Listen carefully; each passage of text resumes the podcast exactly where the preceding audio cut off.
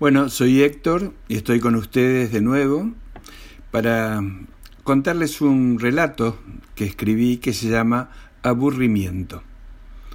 Tengo setenta y tantos años y aquí va el relato. Dice así. Se llamaba Adela y todos decían que era un amor. No, no, no era así. Empiezo de nuevo. Era un amor, Tadela. Y se llamaba, se llamaba Caramba. No, tampoco digo que se llamaba Caramba. Digo que Caramba, no me acuerdo cómo se llamaba.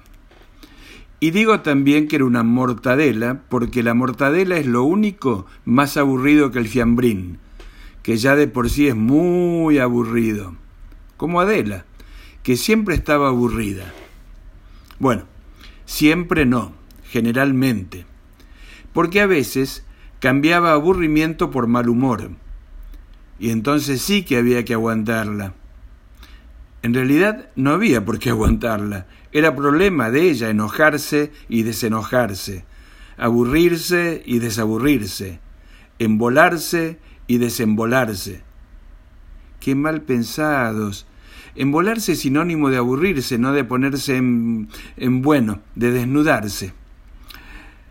Todo en ella pasaba por un tema de motivación. Siempre tenía motivos para quejarse, porque parecía que nada le, veía, le venía bien. Va, no era que parecía, nada le venía bien. Me hace recordar a la gata aquella... ¿Eh? ¿Hay menores? Pido disculpas si me excedí. Flora se llamaba. Sí, sí, la gata también.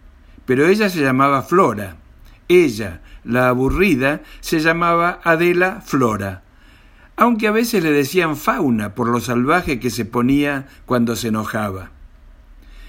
Tenía varios hijos y algunos nietos, todos aburridos como ella.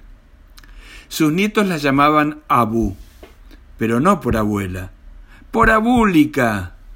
Una abúlica es una anoréxica del ánimo, una impotente en todo el sentido de la palabra.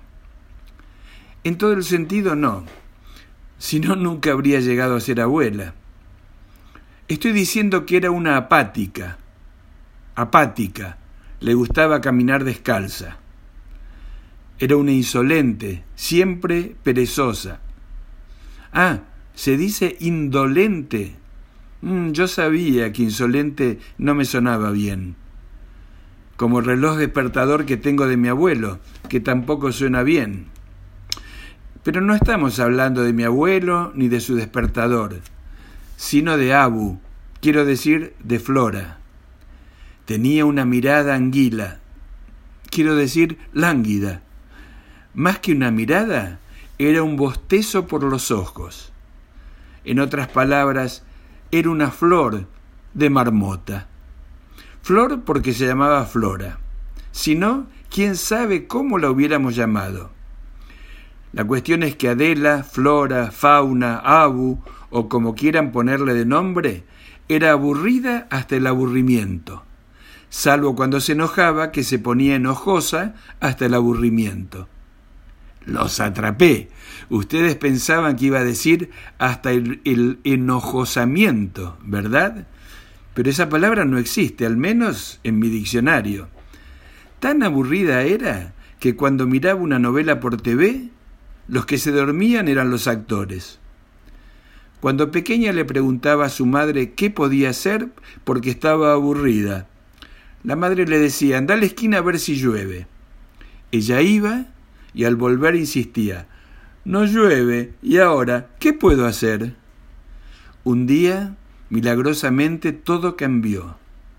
Repentinamente Flora se convirtió primeramente en una persona que disfrutaba la vida alegremente y secundariamente transformó su mal carácter y comenzó a, pensar, positivamente. Yo creo que con lo dicho está claro que todo era un problema de mente, o tal vez de otra cosa. No sé, habría que preguntarle a Flora a la gata.